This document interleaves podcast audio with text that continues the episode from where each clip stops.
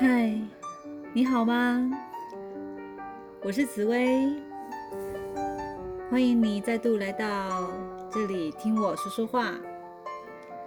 今天这一集的 Podcast 一样，跟上一次呃一样的录制方式，是跟我在脸书上的直播同步录制的哈。那前半段一样，呃，直播的前半段啊。也会从紫微斗数开始先聊起，呃，那么这个语音的部分呢，呃，就会保留在 Podcast 上面。那直播的影片在直播完之后呢，这影片就不会回放了。好，呃，那么现在我就开始来聊一聊今天呃发生的一些时事吧。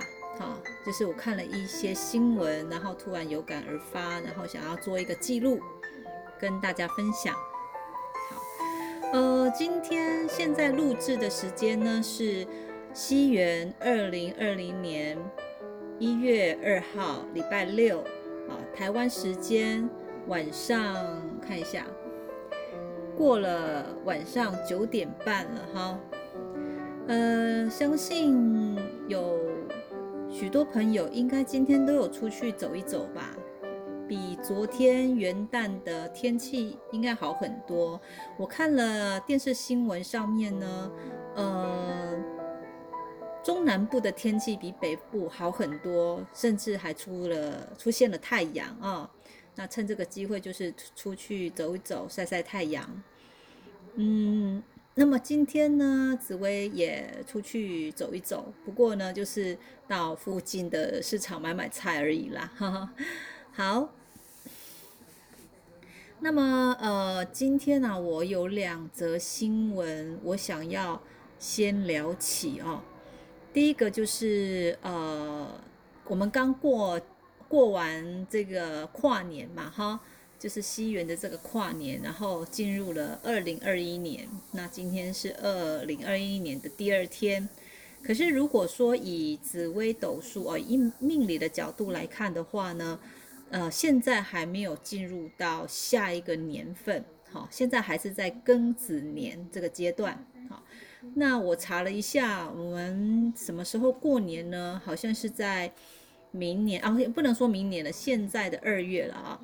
二月份的二月十二号，那个是大年初一，好，所以现在呢还是在庚子年的范畴里面的范围里面哦，好，所以呃，基本上关于这个 COVID-19 呃这个疫情呢，其实我们还是要多加留意的啊，呃，不能掉以轻心。我个人觉得啦，因为这个庚子年的。气还在这边，好，呃，我今天看到一个新闻，蛮 shock 的啊，就是蛮蛮突然觉得很震惊，就是说有一则报道出来，他是讲说美国啊，在一个月内，好，近期的这一个月内突增，突然增加了这个确诊案例，突然增加了一千万例，一个月内耶。一个月内竟然增加了一一千万例，真是太可怕了。所以你说这疫情过去了吗？我觉得我们还是大家要洗手，呃，就是手牵手，然后把自己的自信心先顾好哈。那我看了新闻，今天也蛮多人出游。我我觉得台湾真的是一个宝岛啊，我们真的要好好的珍惜这一块土地。我觉得台湾真的是一个被祝福的国家，好。那这个东西呢？哦，我我要讲的是说庚子年的部分，呃，基本上我个人哦，个人比较保守的看法是，最好还是呃在呃接近农历年的时候，我们再多加看看，多加观察一下会比较好。那再来另外一个新闻，我觉得很有意思哈。我不知道各位有没有注意到今天的有一个新闻是那个 IKEA 家具哦，这个很很大的一家公司，我们都通常叫 IKEA。可是我记得我以前念那个杂志的时候，他们的发音好像就 IKEA。Anyway，反正有人讲讲 IKEA，有人讲 IKEA，那反正你知道这家家具公司就可以了。它是全球很大的一家嘛，但无人不知，无人不晓。但是他今天发布了一个新闻哦，就是说他将即将要停刊，他发行了七十年的一个目录，好，而且这个目录呢，呃，号称是说跟呃《可兰经》还有《哈利波特》。这两本书，呃，发行量最大前三名，全球哦，全三前三名的书，诶，哇，我觉得这这算是一个对我来说是一个蛮大的一个震撼哈。呃，为为什么我要特别讲这件事情？是因为它发生的时间点非常的微妙。好，为什么我会讲这个呢？嗯。如果他要公布这一件事情的话，其实他早些年他就可以公布了。我刚刚查了一下新闻哦，Google 一下新闻，呃，那个新闻是有提到说，呃，其实这件事情他们要停刊的这件事情，早在好几年前就已经开始有在讨论了，只是说他们一直没有就是很下定决心的定案下来。那因为庚子年这一年对他们的冲击也很大，那他们把这个行销的部分哦，呃行行销预算的部分，将近有百分之七十趴都花在这一本目录上面，所以他们经过了这一年的呃庚子年的冲击之后呢，他们发现说，呃现在网络上大家都会直接看网络去订购东西，可能目录。对人们来讲，不是那么的像以前那么迫切的需要啊，所以他们就决定公布这件消息。他们决定要把这个发行了七十年的目目录给停刊下来。那这个这个事件呢，我要在这边提出来，就是说它对应到了一个辛丑年的天干。好，辛丑年的天干叫做什么呢？辛具阳曲昌，文昌化忌。它对应到了这个文昌，它代表的是说，呃，科考还有书籍 paper，就是纸张、文墨这些东西，而目录就是属于这一类的。那画技代表就是这件事的一个，呃，就是一个不舒服、一个中断，类似像不顺，类类似像这样的一个呃情况。所以呢，呃，它刚好就是在二零二一年这一年辛丑年，它就停开，啪，不不做了。这个目录就就就就从此停刊了，我就觉得好妙，为什么他会在这个时间点去讲述，就是公布这件事情？他也可以早些年，比如说他两年前就就讲这件事情就好，因为他不是现在才开始呃讨论这件事情的。那他决定在这个时间点，就是在这个庚子年之后，接着辛丑年。当然，他们可能内部没有人去研究紫微斗数了。我是觉得说。他刚好在公布这件事情的时候，我突然很直觉的就想到文昌画技，很有意思，对不对？呃，再回过头来，我们来聊聊紫微斗数这个东西，哈，这门学问。呃，如果说要以赛斯心法来讲，就是说，嗯，感受到我，我觉得感给我的感受到是说，呃，你不用去那么在意很多的框架，因为我认为。紫微斗数它的东西给我的概念会有一点像框架，把你框住了，就是有一点像，呃，哦，你是什么个性，我是什么个性，他是什么个性，有一点就是框架住了。那赛事心法又告诉我说，我们不要被框架性思想给框住，你其实你的呃深层的灵魂有很多。无限的可能，你因为的框架思想把你框住框住了，所以呢，你本身灵魂的那个创创意创造力无法发挥出来。所以就是说，呃，很多时候为什么有人学了赛事心法，他的癌症会好，可是有些人癌症不会好？其实差别就在于你对你的自己的信念以及那个框架思你自己的框架思想给框住了。好，那我就会刚开始，我对我我觉得对于呃赛事心法跟紫微斗数，我同时在进行在学习的时候，我觉得会有冲突。可是后来我我渐渐发现，其实他们是融合的哦。我要我要怎么说呢？嗯，就是说我会觉得紫微斗数给我的一些知识，一些嗯嗯，就是说对紫微斗数的一些资讯，好像是框住的哦。比如说我刚刚提到的我是什么个性，你是什么个性嘛？但是那个创意，其实就是我在前几集我有提到说，你当下的反应是什么，这个蛮重要的。呃，我举个例子，我以我自己来讲一个例子好了。比如说，嗯，我以前很容易发脾气，好，我以前遇到一件事情就是很很容易钻牛角尖，然后想不开，就是很容易就是会往负面的去想，好。当然，我也知道要正面思考啦，什么之类这些吸引力法则啊。那时候我我也有接触到这样的书，但是那时候我没有接触到紫微斗数，我只知道说哦，吸引力法则那本书。哦，我觉得对啊，正面思考可是我还是很容易发脾气，很容易为了一点事情，然后就很不高兴，就会钻牛角尖。其实我稍微飘，稍微放松一下自己的话，其实可以让自己很好过。可是就是那个点，那个美感，那个纠结。那个结打不开，但是呃，后来我学了紫微斗数斗数之后呢，我发现说，原来我为什么会有这种现象，是因为我的什么宫位巴拉巴拉巴拉那些，让我会不由自主的会有这样的一个表现方式，那我就知道说我应该要怎么样去调整，可是调整了大概有一两年之后，发现我好像又走不出来了。那个时候还没有碰到赛事心法这个东西，我觉得我好像有有点开始倾向于忧郁或者是躁郁，有有有有那种现象了哈。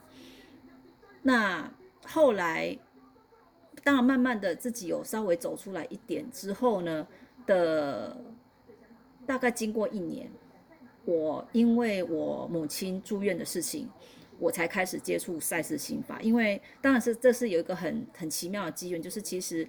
在那之前的两年前，有听朋友提起这个，可是那时候我并没有对这个很有兴趣。我以为又是另外一个什么学派呀，什么之类的，就是就是说，其实网络上、社会上有很多这样子的嘛，什么什么私媳妇还是什么的，对不对？就是类似像这样，我就我以为是这样子的。可是那时候我觉得，因为那那一次我母亲住院，我觉得我很无助。我想说，我学了紫微斗数，难道？不能够帮助到我自己吗？帮助到我母亲吗？当然，每一个人的人生是要自己负责啦。但是在那个当下，我就在想说，我要怎么样能够去突破这个关？好，这个当然这个关是我母亲的，可是相对她身边的家人也是会跟着受那样关的一个挑战跟磨练嘛。哈，然后那个时候我就也不知道为什么，就突然想到。我那朋友讲的那个赛斯心法，然后我就去 Google 去找这个资讯，然后慢慢慢慢的去接触它，然后也看了很多呃 YouTube 的资料，然后看了一些书，然后再回过头来再去看紫微斗数命盘，然后渐渐的我就知道说，其实呃，就真的是他所谓的威力之点在当下，当下你。的确是非常的不舒服，或是很不爽。可是没有人规定说你一定要当下不舒服、当下不爽啊，是你自己给你自己规定吧？没有人啊，你要当场哈哈大笑也可以，可是你就笑不出来，对吧？好，但我不要做的那么夸张，不需要了哈。只是说，在那个当下的时候，我就觉得对。看着命盘，我告诉自己这个一定会过去，我要相信自己。所以，我我的 podcast，我我我的标题叫做“相信”嘛，你相信就有力量。你我相信这只是一个过程，哈。然后我相信我母亲很快就会好起来，我也相信我自己很快会好起来。因为其实在我母亲住院出了，呃，她她出院没多久之后，换我病倒了。那时候换我倒倒下去，然后这个过程就不再讲了，因为这个部落格有有写过，就不再重复了哈。反正那个时候我也是告诉自己说。我相信我可以，但是我不知道可不可以，我就不要去给自己去用理性逻辑去思考说它，然后去分析说啊，我我可能吃了什么，然后我要怎么样的作息，然后再不啦不啦不啦，那这样子我就应该可以好起来。No，不，我我完全没有这样的一个过程。我就觉得像赛斯心法那样子，告诉自己说，我一定可以。但是怎样可以，我还没找到方法。赛斯心法它很有意思，就是说，呃，他们有一个口号叫做方，呃，就是你要先信任，然后先先确定结果，然后方法自然来。你先确定结果，确定说我一定会，但是那个方法怎么来？它自然慢慢就会出现，就会浮现。我觉得我那时候身体不适，然后倒下去的那个时候，我的整个过程就像赛斯心法说的那样。当然，我也有看到紫微斗数命盘，我可能会有什么样的情况，但是紫微斗数命盘也有帮助到我的意思，就是说，他不会永远都走在同一格啊。那那个月可能真的很不不妙。可是他总会过去吧，他总会走到下一个宫位吧。这个宫不妙，他总会再走到下一个宫位吧。所以你一定要，这是都是都是一个过程，一个过程而已。你要告诉自己，那都是过程。但是过程你有没有耐心，这个很重要。好，所以你看我在我的脸书上面有特别讲，其实也是提醒我自己要有耐心。遇到事情的时候一定会烦躁啊，那难免的哈。我们人。不是神呐，哦，每个人的七情六欲都多多少少都会有，这是人的很自然的反应，你要去接受它。但是当你去面对的时候，呃，难免会烦躁。我到现在我还是会，可是我会告诉自己说，嗯，要有耐心，耐心点嘛，慢慢来，不要急。对，在心里告诉自己，这个就是有意识的。但是，嗯，无意识的就是说。这个无意识比较难解释的哈。好，我回到刚刚我讲那个，所以我相信我这其实我那那时候 COVID nineteen 还没有爆发之前，我就已经有肺炎的状态。我现在不是讲我我那个 COVID-19 的事情哦，就是我确定我那个时候就是说因为感冒而引起肺炎。那医生那时候叫我说要住院，我说我不要住院，我说没关系，你开药给我吃，我回家休养就好。但是他他也很担心啊，因为引发肺炎可能就会很多感冒就是这样，会引发一些并发症嘛。我就对告诉自己说没有关系，我一定做得到，我应应该可以，我就回家休养休养两天，因为我我是上班族，我也没有办法说请太多天假。好啦，那我就自己去找方法，我就自己上 Google 去找哦，原来什么气功的，自然我的头脑就会帮助，我觉得那个是我的内心的内我在帮我。我完全不懵懵标标，我不知道要要怎么样去帮我自己。但是我想说，没关系，我可以用 Google 的方式，呃，去找些资料，或者是请教别人也可以哈。就是自己自然而然会去想一些方法，所以慢慢慢慢的，这个要有耐心。后来我就是做了一些，呃，就是李世成教授他在网络上。提倡的那个气功、甩手功，那很简单嘛。我我做不了什么样的什么瑜伽什么，我至少那个总是可以吧？哦，简单的就好。结果过了一个礼拜之后，我再回诊去医院检查，而且我有照 X 光，然后那个 X 光片出来，医生告诉我说：“哎，你好了耶！”一个礼拜之前他告诉我有肺炎，那看起来是有点明显，就是补补嘛，哦这样。就会很很担心，可是一个礼拜之后，我竟然照出来的 X 光片就是好了的。我当下我觉得真的很很微妙，很神奇。就是说自己有经历过那一段，然后用赛斯心法的的看法去做。我先相信，我不我我不知道什么方法，但是我就先相信我应我可以的，我知道我可以。我很确定我可以，就这样就好了。你什么都不要去想太多，不是说叫你很乐观的、天真的去想，你还是要有所动作啊。像我刚刚就说了，我会去找一些啊气功来做，或者是我可能就调整我的饮食，这个你一定要做，不是说点点给贼呀，然后就用空想的，没有，不是这样子的。但是要对自己有信心，结果先确定，方法自然来。好，行动加感恩什么？他们有一个口号，有一点长，我只记得前面两句。然后紫微斗数命盘，我看了，我就多多少少有一个，呃，你要说安慰的成分也好，或者是，嗯，我我我我认为说这个东西其实会告诉你说，时间它是流动的，好，当然赛事心法它讲的就是说，过去、现在、未来它是同样的一个，有一点像是平，也不算是平行，它是同时存在了，哈，这个这个其实徐医师他讲解的比我还更清楚哈，大家有空可以上他的 YouTube 去看，我觉得他讲的很棒哈。这个这个就留给他来跟大家解释。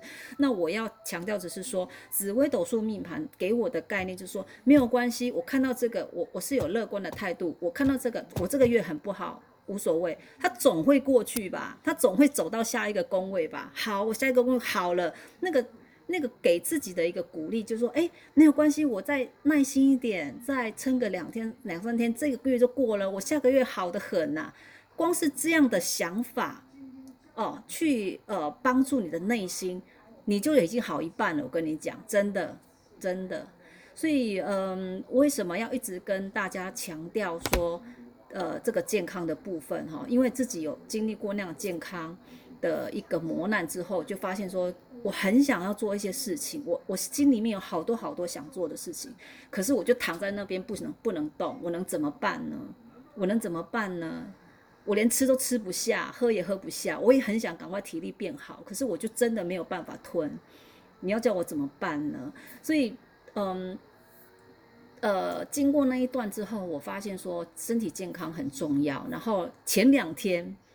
很 很妙的是，我前两天又看到唐国师，我我对于唐国师他个人直播我也蛮喜欢看的啦，哈，就是说我我不是说很热衷、很疯狂的粉丝，但是他他的言谈当中，你慢慢的去听他讲一些话的时候，你会发现他其实他很有内涵。我必须要这样讲，他讲的话是他很多的深刻的体验跟体会，然后真的发自内心的那种。你你看他在谈话，你会感受到那个诚意。然后他有提到一点，他说他是提到他自己了哈，他说呃，他也要考虑到他现在有年纪。这在赛事心法来讲，我们呃不会去一直强调说什么你老了就应该。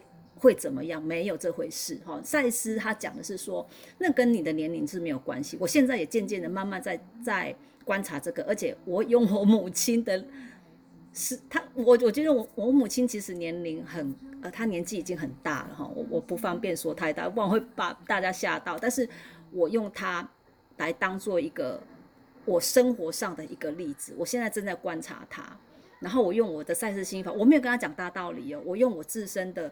呃呃，平常生活的做法，我讲个刚刚讲的那个肺炎好了，很有趣。我我刚刚不是讲说我肺炎，我然后我做那个甩手工嘛，我说哎，好好好有用哦，我一个礼拜就好了耶。妈，你要不要做做看？这个 甩手工蛮有用，你赶快来，你也可以加强你的那个体力什么。他刚开始是抗拒的。好，讲到抗拒，这个我可以跟各位提一下紫微斗数命盘，在我我不晓得他的。呃，命盘是怎么样？但是在我的命盘上，我看出去的他是紫薇跟天府，还有化权这样的人，他的主观意识是非常强的，他比较没有办法去接受对方给他的意见，好。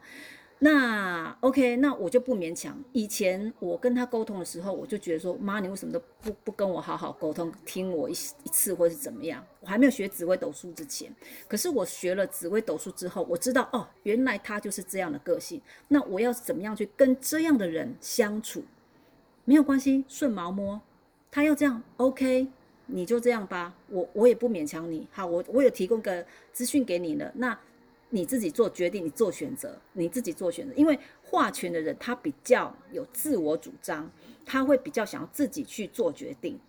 好，就让他自由发挥，你不要去管他。他不想他他画权的人想要管别人，他不要人家管他的。好，好，然后结果过了一阵子之后呢，很奇怪哦，因为我有跟他讲过说，呃，妈，你看我这样。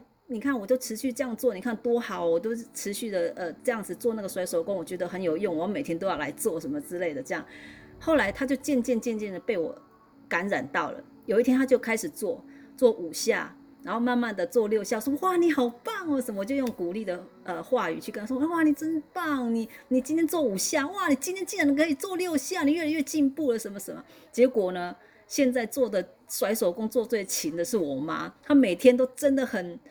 准时，然后就是起床就一定要好像刷牙洗脸那样，他会把这个步骤去做完，而而且一次就做十下，要做十次这样子。那我为了赶赶上班，我根本连 做都没有做，因为我真的我真的是一个很懒的人，我就想说啊后啊好了就好了，就就又没有特别去去做这件事情哦。但是现在身体还算 OK 啦，哈，就说这样的一个过程。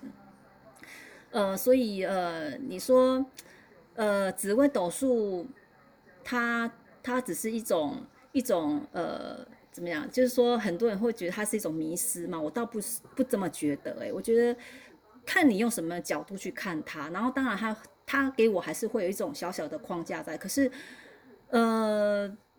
你说没有这个框架，我觉得很难，因为毕竟每个人还是不一样。这个不一样，就是从你的紫微斗数命盘就可以看得出来了嘛。好，那它只是一种特色，我我我就不解释为框架，我我会解释说这是这是你个人的一个风格，你个人的特色。那既然是每个人的风格特色都不一样，我们就不需要去跟别人做比较啊，因为通常人会有。比较呃心情不愉快，就是因为呃比较，好所谓的比较说，呃我我记得哈，我这样会不会讲的太远了哈？就是大概很多年前我看过那个呃刘德华哈，我觉得刘德华他做人很成功，好怎么讲呢？呃他有一次谈话性节目访访问刘德华，然后那个刘德华呢，呃他就他就提了一个一件事情让我我。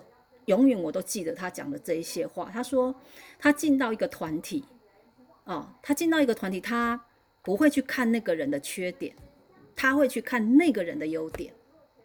好，他有什么样的优点？我们每个人都一定会有优缺点啊，包括我们自己嘛，对不对？但是他他提的这一点，他说，我进到那个团体的时候，我我不会去看那个人的缺点，我只会看那个人的优点，然后跟他学习那个优点。